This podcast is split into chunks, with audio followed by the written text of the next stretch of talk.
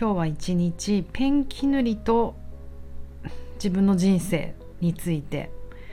考えてました。ボディチューニングという、えー、体のあらゆる基礎を作るメソッドをやっているパーソナルトレーナーの内田彩です。こんばんは。えっと冒頭のねペンキ塗りって何のこっちゃっていう感じだと思うんですが今日はなんかカタカタ言っちゃってますけど。えっ、とレターをいただきました。嬉しいです。ありがとうございます。レター読みます。春子さんのインスタ投稿から来ました。ペンキ塗りしながら聞いてます。にっこりマーク。美や健康への感性。自分自身や人に対する感性。緩やかに全てつながっているんだなと思いました。これからも投稿を楽しみにしています。というすごくなんか躍動感があるお手紙で嬉しいです。どうもありがとうございます。あの昨日ね春子さんモデルの春子さんとレッスンしてますなんていうレターを書いてもうそれですぐ今日来たっていうこうなんかやっぱ春子ファンって春子さん自身がねあのサーフィンやる活動的な女性なのであのファンの方たちもこう躍動感あっていいですよね。すぐレスポンスくれるし短い文章で。なんだろうな。なんかワクワクしちゃう。そしてペンキ塗りなしながら聞いてくださってるっていうのがあのもうぐっと胸に刺さりこれ朝もらったお手紙なんですけど今日一日ずっと考えてたんですよ。ペンキ塗り。ペンキ塗りかと思って。あとそうだ。あの今度レターをまた書いてくださる時は是非、えーと、ペンネームもちろん本名でもいいです。ください。なんか名前を呼びたい。名前を呼んでつながりたい、ね、そうすると私とこのお手紙書いた人ともつながれるのでなんか名前呼びたいんですよね。キモいかな。でこのね今日お手紙くれた人はあのペンキ塗りペンキ塗りの人って呼んじゃおうかな。ペンキ塗りしながら聞いてるってちょっとこうなんか私の今日のハートに刺さり一日ずっと考えていて何塗ってたんだろうってもう気になってしょうがないんですよ。なかなかいないなくないですか？私人生でペンキを塗ったことがないと思って自分が。ペンキ塗りしてる友達はいっぱいいるいっぱいっていうか結構人生の要所要所にいたんですけど絵を描くとかね家を作るとかね。だけど自分でペンキ塗ったことないからもうパッと思ったのは犬小屋かなって思って。あと何かあります？ペンキ塗るなんて。でも本当すごく嬉しいです。なんかそういうクリエイティブな時とかにふとあのラジオを聴いてもらえたらすごく嬉しいしあともう一節は私がこう夜中にゆっくりダラダラ喋るので最高によく眠れますっていう人たちもいるので 寝る前か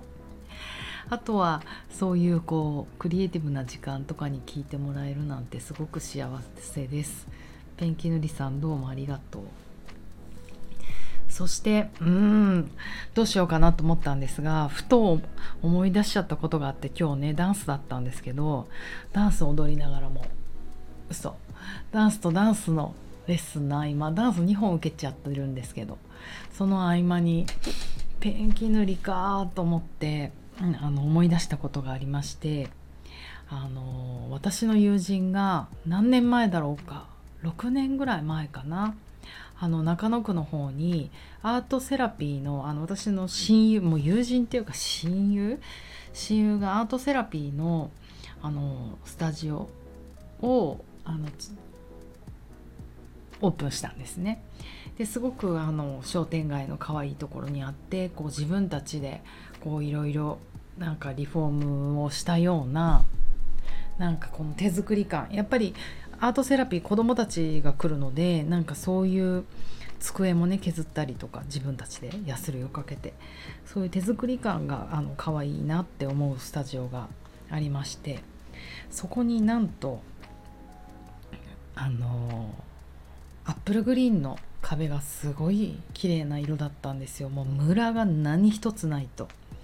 でこの私の親友はいつから親友かっていうと私がもう中学生の時から中1の時から中学高校が一緒で大学は違っても毎日一緒にいて社会人の初めも一緒にいてでも彼女が途中で留学に行っちゃってみたいなことがありながらも今現在えーとももう本当家族のように仲がいい親友なんですね。なので私のもう人生のもう家族より知ってるよね。でえっ、ー、と話が戻りましたがあ飛びましたがそのねアップルグリーンの壁を塗ったのが私の二十歳ぐらいの時のボーイフレンドなんですよ。でもう私はもう20年以上も会ってないのにえなんでそんな私の元彼が 壁塗ってんの？って思ってね残念ながら連絡も取ってないんですけどその私の親友が「いやもうちょっと内装頼んじゃった」って言って大変だからやっぱり壁は素人で塗れないしちょっとした細かいなんかこうハンガーハンガーをかけるところとかそういうの難しいってことででそのえ私のその元彼のもういいよね面倒くさいからゆっくんなんですけど「ゆっくん何やってんの?」って聞いたらゆっくんは今とてもとても売れっ子の、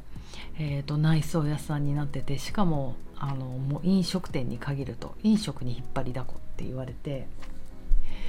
へえそうなんだと思って言われてからこの見るこのアップルグリーンの壁がね